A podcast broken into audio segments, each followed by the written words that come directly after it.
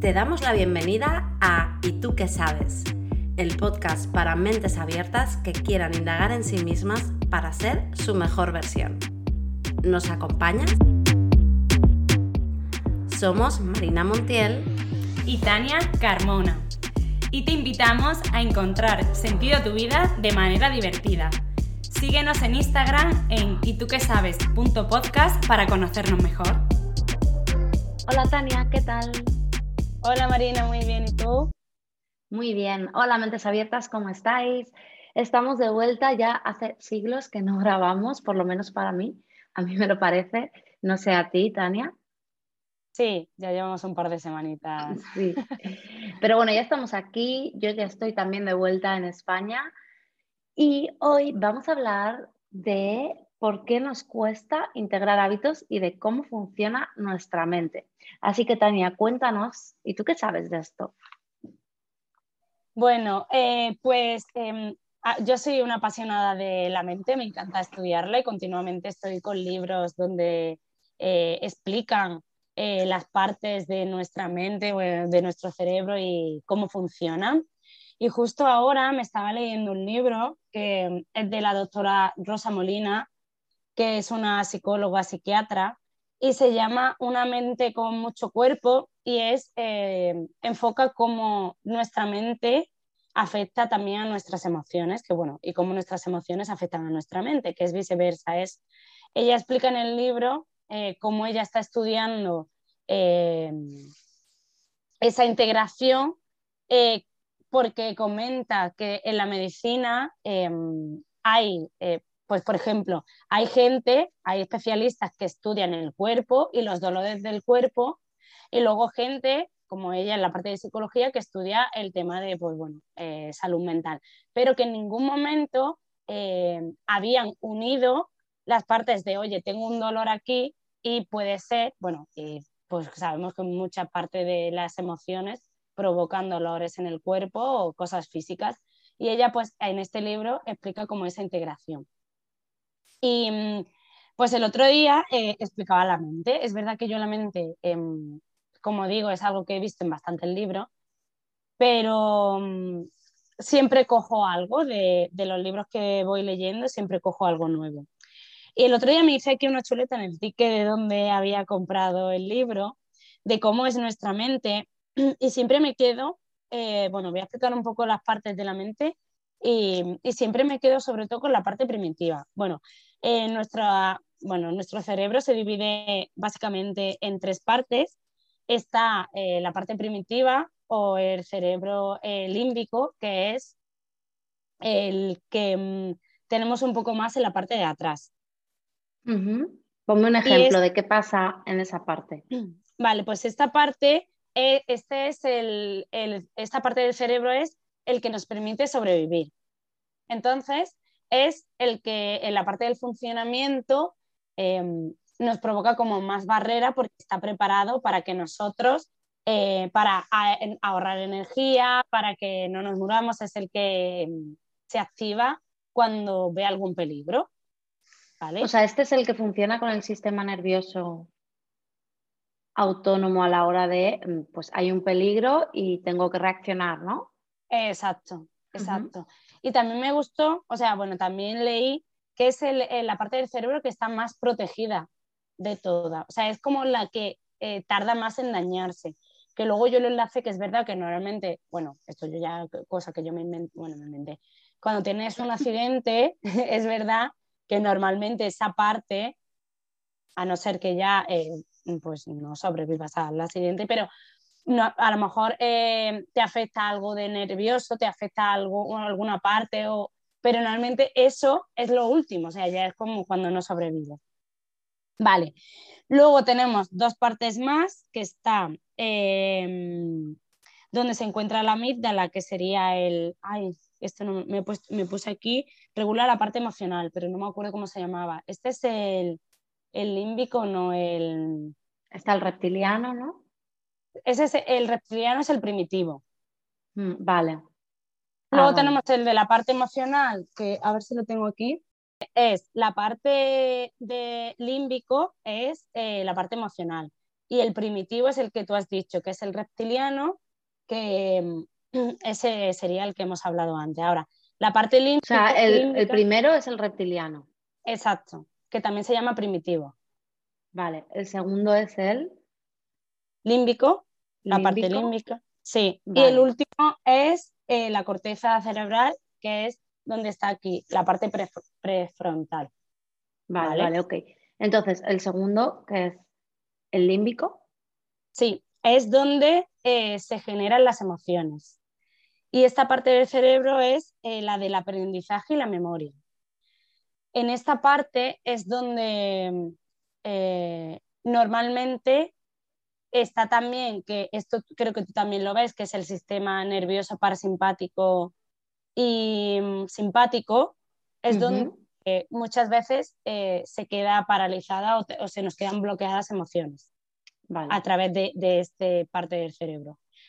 Y luego, por último, está la parte prefrontal, que sería el, el, otro, la última parte del cerebro, la corteza cerebral, que ahí es donde está la conciencia, la lógica, es como el director de orquesta, el que maneja todo. El que dirige, por así decirlo. Sí.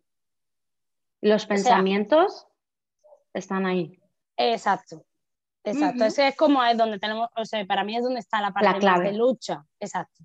Porque al final, bueno, al final no, al principio tú has dicho que esta autora investigaba cómo los pensamientos y emociones, o sea, pero bidireccionalmente, ¿no? Porque siempre se dice, la ley está del mentalismo, que yo ayer estaba dando una masterclass y hablábamos de esto, que los pensamientos generan las emociones y esas emociones generan las acciones o inacciones, ¿no? Entonces, eh, comentabas como que las emociones también generan pensamientos, o sea, habías comentado algo así, ¿no? Como que es bidireccional.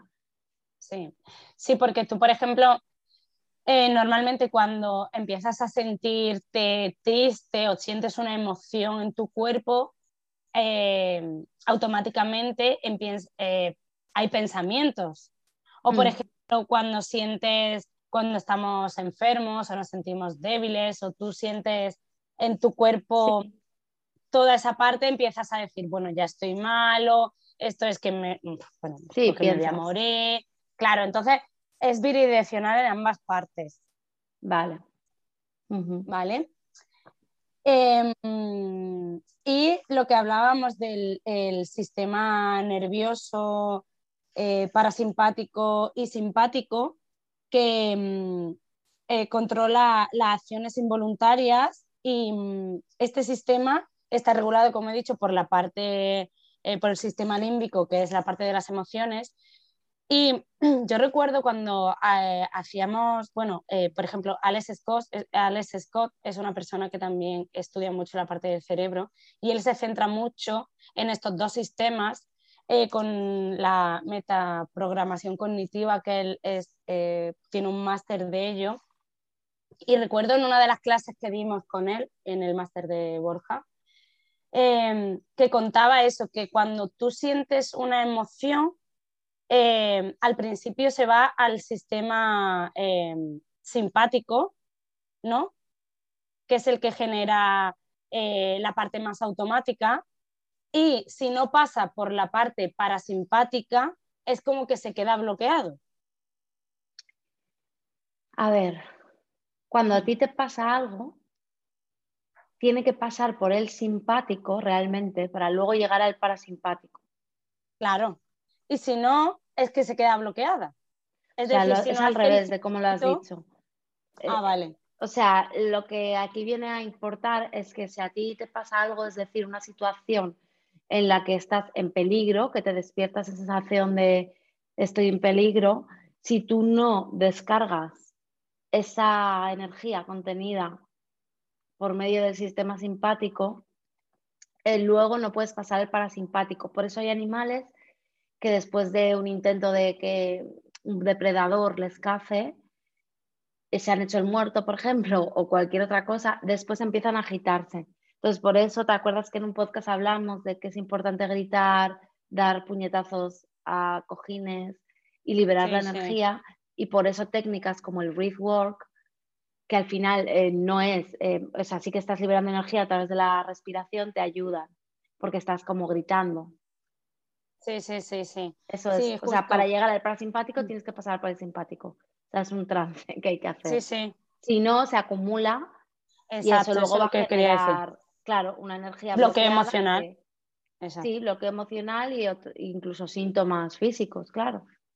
Vale, mm. vale. Sí, sí, además justo lo estaba leyendo aquí, que pone el simpático que hace de acelerador y el parasimpático que hace de freno. Ambos mantienen un fino equilibrio en la inervación de los órganos vitales. Determinan, por ejemplo, la frecuencia cardíaca y la respiratoria, que es lo que estabas hablando tú, de cuando se genera una emoción eh, que se activa eh, en tu cuerpo algo que si, que si tú lo bloqueas y no lo sacas, eh, pues luego te puede generar dolencias o, yo recuerdo sobre todo cuando, no sé si te pasa a ti cuando vas al, al fisio o al osteópata, que en la parte de aquí del externo a mí se me genera muchísima ansiedad y que luego tengo dolor y como que tienes que hacer masajes para liberar. Sí, sí, sí. Sí, la verdad es que yo creo que nos pasa esto a todos porque eh, la verdad es que es energía que tienes acumulada, igual que quien hace bruxismo, quien aprieta la mandíbula y todo esto. O sea, que es al final energía acumulada, sí. Vale, entonces, ¿qué tiene que ver esto con cómo integramos hábitos? Cuéntame, tú que te has informado más del tema. Bueno, a mí el tema de hábitos me encanta. Un día podemos hacer un, capítulo como más eh, sobre cómo hacerlo, cómo integrarlos pero ¿por qué cuesta integrar hábitos que tiene que ver en la mente? O sea, ¿cómo lo podemos conectar? Vale. Al final, nosotros hemos dicho estas tres partes del cerebro, que tenemos la conciencia, la lógica y como el director de orquesta. Tenemos la parte más emocional y luego tenemos la parte primitiva, ¿vale? Que es la de supervivencia, que es el eh, la parte reptiliana. Pues en esta parte de aquí es donde cuando tú quieres generar un hábito nuevo, que sabes que tu parte consciente y emocional quiere hacerlo, pero eh, cómo te saca de tu zona de confort, de tu zona de seguridad, de tu zona em, de, no gasto energético, ¿vale? O sea, de gasto energético, perdón, e, esa parte del cerebro no quiere, o sea, él como te tiene que mantener vivo, todo lo que tú hagas fuera de esa parte que vaya a generar un gasto extra, ya puede ser porque este hábito eh, pues es un hábito, eh, pues yo que sé, de deporte o es un hábito que te hace eh, pensar mucho y gastar energía a través de, porque bueno, el cerebro es una de las partes que más energía gastamos, lo que va a hacer es generarte pensamientos de manera automática para que tú te creas que al final no tienes que hacer ese hábito y vuelvas a tu zona de comodidad. Entonces, tu propio cerebro te va a boicotear continuamente cuando quieres implantar un hábito. Entonces, por eso es, muchas veces em, nos autocastigamos de no somos capaces, que al final me pongo hábitos y no los cumplo, y es que ya de por sí tenemos como eh, esa parte con la que tenemos que luchar, esa barrera que ya de por sí por nuestra eh, forma de, de, nuestro cerebro nos provoca eh, barrera y bloqueo. Entonces tenemos como un extra. ¿Y qué podríamos hacer para que, o sea, para luchar contra esa parte? Bueno, luchar entre comillas. Exacto. Pues lo, lo, que, bueno, siempre hablamos y para mí la parte más importante es tomar conciencia de que esta parte del cerebro nos va a boicotear continuamente y saber que eso es eh, parte de que eh, antiguamente es normal que nuestro cerebro eh, nos quisiera tener todo el rato en supervivencia porque teníamos más momentos de estrés y de muerte. Ahora vivimos en una sociedad que eh, normalmente los miedos que tenemos y las cosas de no salir de nuestra zona de confort no son tanto porque te vayas a morir, sino que son miedos más eh, que no son reales. Entonces, saber que nuestro cerebro está preparado para eso y por eso nos va a pasar, pero que realmente eh, a lo que nos vamos a enfrentar no nos va a suponer que luego eh, no tengamos energía para un posible miedo real, porque no estamos en esa época. ¿Sabes? Como tener en mente que nuestra mente no ha evolucionado tanto como hemos evolucionado nosotros. Y además, no sé si en el último podcast lo dije, escuchando, no, creo que no, escuchando eh, el podcast de No tiene nombre, eh, hubo un episodio donde salía Alex Scott y, y decía que nuestra mente ahora mismo está súper preparada, o sea, porque no tiene esa parte de, no supervivencia y le, damos, eh, tenemos muchos más estímulos de lo que realmente del rendimiento que le podemos sacar. ¿Vale? Porque ya no tiene que estar pendiente de sobrevivir. Entonces, eh, está aburrida, ¿no? Decía. Claro. Entonces, yo creo que una de, eso, para poder solucionarlo, es ser conscientes de eh, que tenemos esta parte que ya de por sí nos va a generar eh, un, un no. Un no ya de entrada, vale. Exacto. Vale, a nivel tips, ¿se te ocurre alguno para el tema de integrar hábitos? A ver, yo creo que aquí es donde hay que sacar siempre la parte de mm, cuando tú haces algo, siempre tienes un porqué y un para qué. Eh, en cuanto también, por ejemplo, el emprendimiento, sabes que te van a llegar momentos de, miedo, te van a llegar momentos de incomodidad, eh, de esfuerzo extra al que tú no estás eh, acostumbrado, que es igual que generar hábitos. Yo, por ejemplo, desde que empecé a emprender, me he dado cuenta que, bueno, he, he metido muchísimos más hábitos saludables que a mí me ayudan a que mi mente esté en paz y tranquila. Pero me ha costado mucho y de hecho me sigue costando. Fuera de micros estaba comentando que, por ejemplo, el tema de la meditación, que a mí me viene genial, pues en estos meses que he estado un poco más estresada, lo tengo súper abandonado y ahora me cuesta mucho integrarlo. Entonces, a nivel, a nivel de tips sería encontrar tu por qué y tu para qué del por qué quieres integrar ese hábito, qué es lo que te hace bien, eh, eh, qué es lo que te hace bien para ti más unido a la parte emocional de, tu cerebro. Es decir, yo sé, por ejemplo, que a mí meditar eh, hace que luego mi día sea como mucho más eh, relajado, eh, no salto tanto por las costas, es como que, que despeja mi mente y entonces luego como que llevo el día más fluido. Como sé que eso me hace bien, me centro ahí para que cuando mi cerebro, cuando me levanto por la mañana, diga voy a meditar, diga, no, venga, levántate ya y así. No, me centro en el, beneficio que tiene para mí. Y todo eso, pues, por ejemplo, con el tema del deporte igual.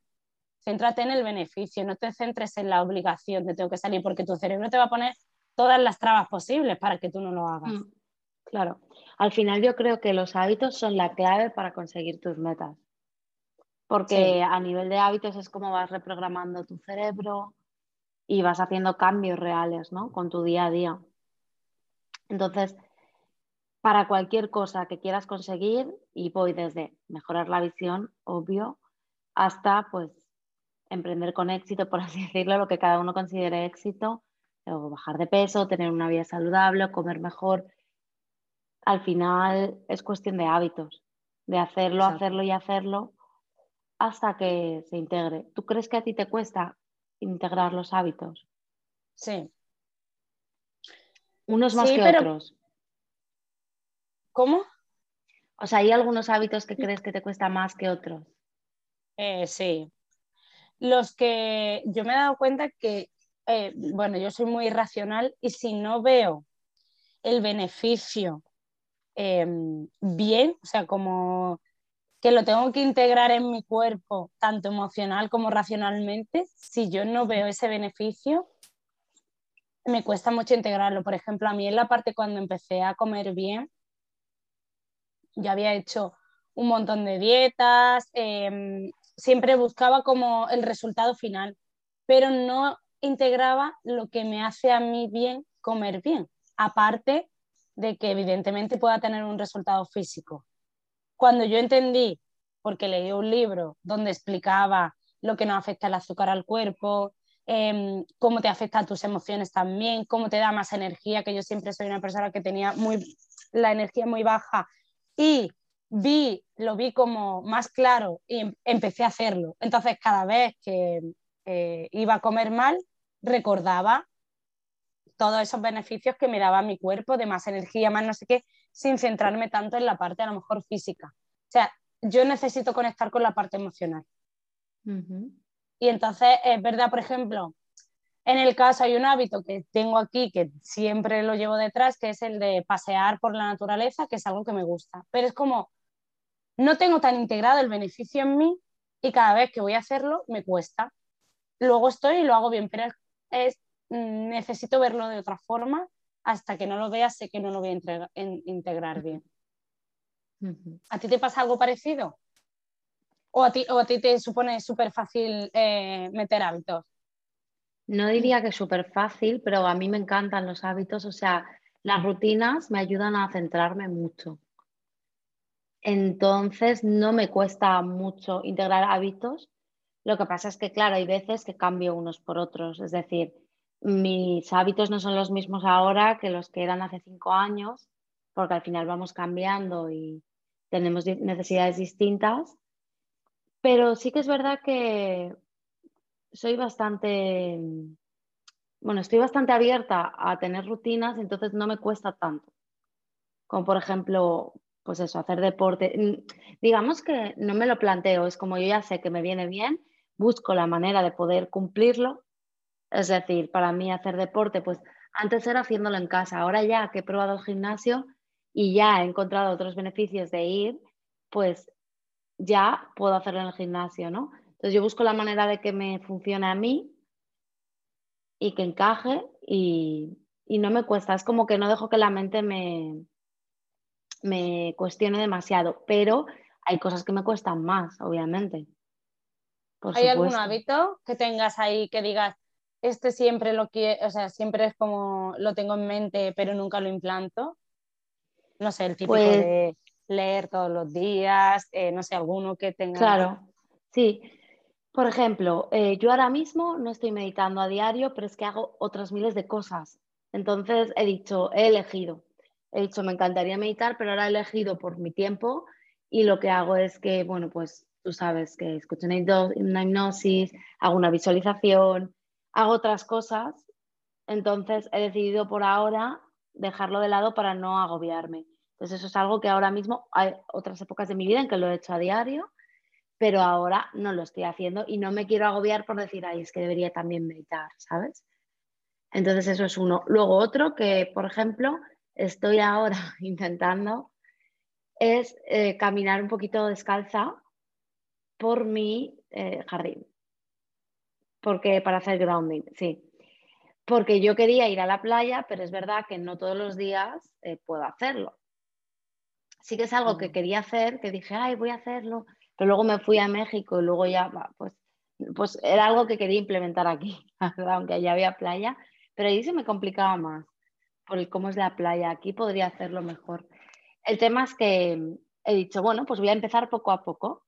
Entonces estoy saliendo cinco minutos a caminar. Entonces poquito a poco lo he empezado esta semana. Lo quiero incrementar. Entonces ya os contaré. Pero bueno, porque es algo que nos ayuda a nivel grounding, a nivel sistema nervioso. Y estoy explorando y aprendiendo de todo ello. Pero sí, sí, claro que hay hábitos que me cuestan más. Pero supongo que es porque no son una prioridad. Creo que va por ahí la cosa. Porque ahora mismo meditar no es una prioridad porque estoy priorizando en otras cosas. O, por ejemplo, leer, no leo todos los días a lo mejor, pero mm. sí que leo, estoy leyendo, pero no me lo pongo como tiene que ser todos los días. Entonces, lo tengo más, eh, bueno, suelto así, en flexible. Sí, al final lo que has dicho es poner prioridades y ver realmente lo que te sienta bien y lo que no. Yo, por ejemplo, mm. si es verdad que, que tengo todo eso, tengo hábitos que quiero meter más y no meto. Y que, bueno, pues mi mente, mi, mi mente primitiva me da más por culo de lo que me gustaría. Pero bueno, sí. Pero por eso me gusta. a todos. Entenderla. Mm. para saber un poco de, oye, em, es como tú dices, es eh, tomo acción porque sé que me viene bien fuera, no quiero, no quiero escucharte, me da igual que me cuentes que es mejor que me quede aquí, que, me intentes convencer porque al final me convence, entonces es no escucharla. Sí, sí, es tu ego para que no hagas nada, te quedes como estás. exacto. Sí, sí, sí. Y, me he dado cuenta que en eso, que en este tiempo que estoy más, es como que estoy más susceptible, estoy más estresada, estoy más susceptible y me creo todo lo que me dicen.